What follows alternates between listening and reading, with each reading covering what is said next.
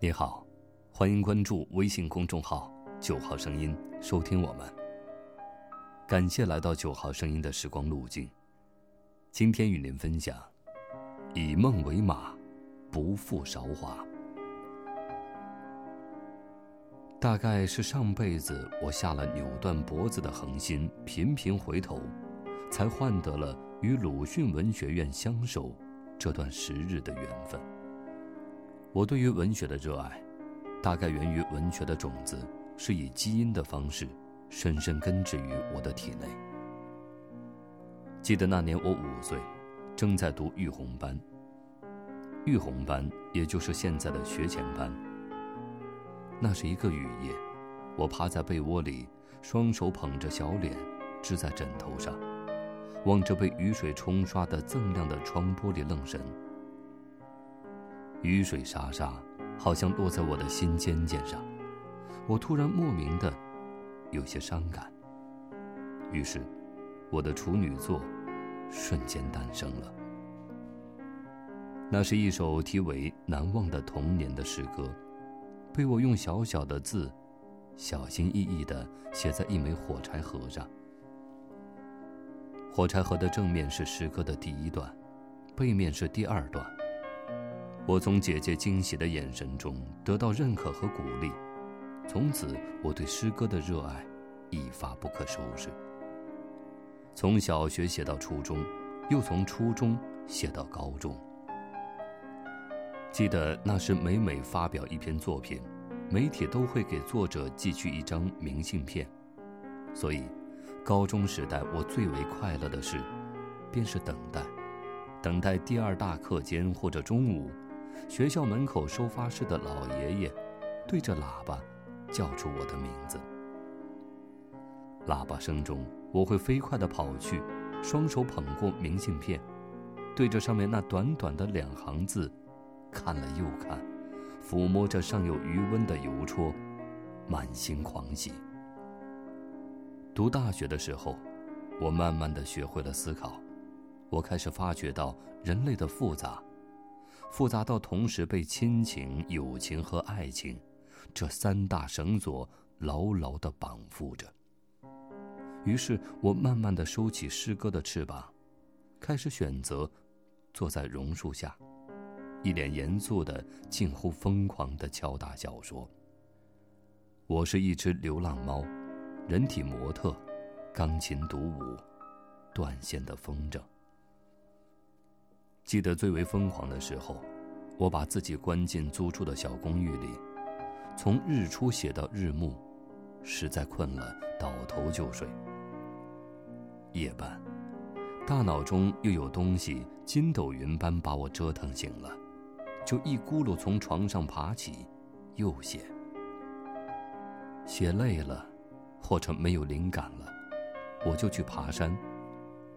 不知那座城市中大大小小的山，至今是否还留存着关于我的记忆？就是当年有一位姑娘，单薄着身体，用她那份执着，用她那激进痴狂、不舍昼夜，为她笔下的每一个人物导演着一幕幕的悲欢离合。只可惜那些小说如今连底稿都没有了。他们已经变成我身上的骨头和肉了吧？因为一步声响中，我总是恍惚间又回归到以往的岁月。我也很想问问那棵如今已参天的榕树，哪怕他托梦告诉我，他是真真切切接受过我汗水和泪水的滋养的。参加工作后，我又开始钟情一种。叫做散文的东西。有人说，散文是高雅人士才能从事的一门艺术。我不知道“高雅”一词，至于我是否合适，但我知道，写作的态度就是生活的态度。现在越来越多的朋友给我留言，说喜欢我的文字，还说不知不觉间读我的文字，已经成为一种习惯。我想，这是对我最大的鼓励和褒奖了。文学是迷人的，更是慈善的，此次他牵引着我，来到鲁院。我小心翼翼地走进鲁院的花园，拘谨地四处打量。这一草一木、一叶一花，是怎样被命运选中，来到这里，成为鲁院独特的风景？正如我冥冥之中幸运的来到这里。莫言、毕淑敏、余华、王安忆。严歌苓，当年他们漫步在这个花园，驻足于巴金先生和冰心先生的雕像前，他们是否也感受到了透过颜色沉郁的大理石蔓延出的生命气息？这生命气息，火焰一般在时空中传递，温暖而明朗。于是我不再拘谨。一位位良师走过来，我的虔诚令他们感到欣慰，于是他们手把手的教我。他们说，写作者的文化思维应该定格在头顶的星空和心中的道德这两个事物上，你要为此而激动、神往和迷惑。人活在社会中要讲人性，同样。写作中对于人性的深入挖掘，是文学工作者应当主动承担的社会责任。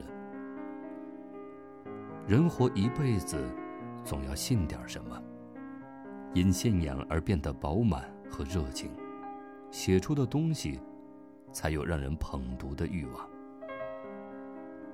女人的愿望有很多，但前提是女人应该是独立的，独立的直面困难。拥有独立的思想，那是让你双脚坚强站在大地上的东西。我走到冰心雕像前，停下脚步，看到他左手托腮，凝神远眺，一本打开的书放在席上。